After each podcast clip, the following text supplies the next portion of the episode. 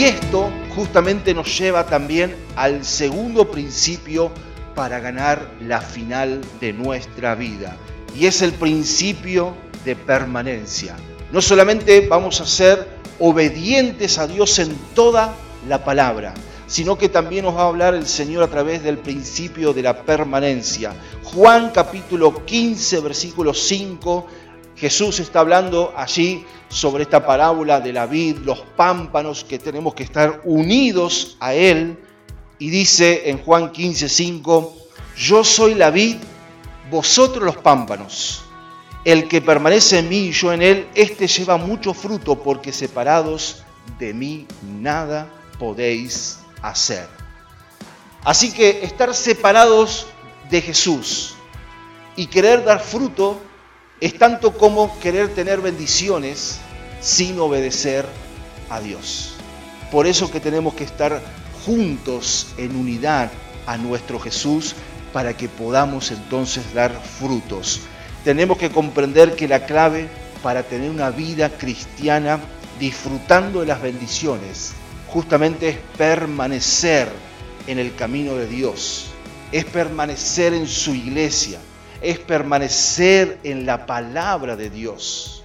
Justamente el Salmo 91, tal vez conocido por la mayoría de nosotros, dice, el que habita al abrigo del Altísimo morará bajo la sombra del Omnipotente. Y fíjese que dice el que habita, no el que visita de vez en cuando, el que habita al abrigo del Altísimo. Esto es algo constante, el habitar bajo el cuidado, la bendición de nuestro Dios. A veces visitando al Señor, queremos ser tan bendecidos como aquellos que son permanentes en la presencia, en el camino del Señor.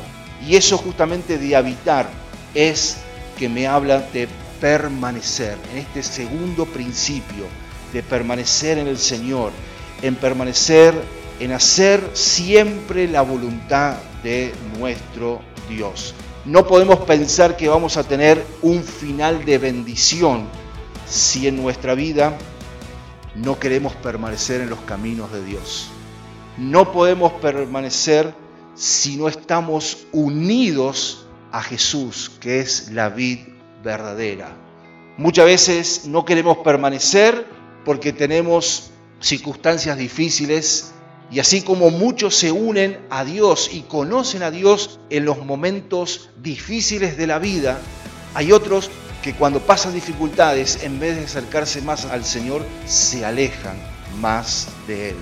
Por eso muchas veces nos alejamos del Señor menospreciando sus caminos, menospreciando su ayuda en medio de las dificultades, menospreciando lo que Dios tiene preparado después que termine la lucha, la prueba, y menospreciamos y no permanecemos firmes en el Señor.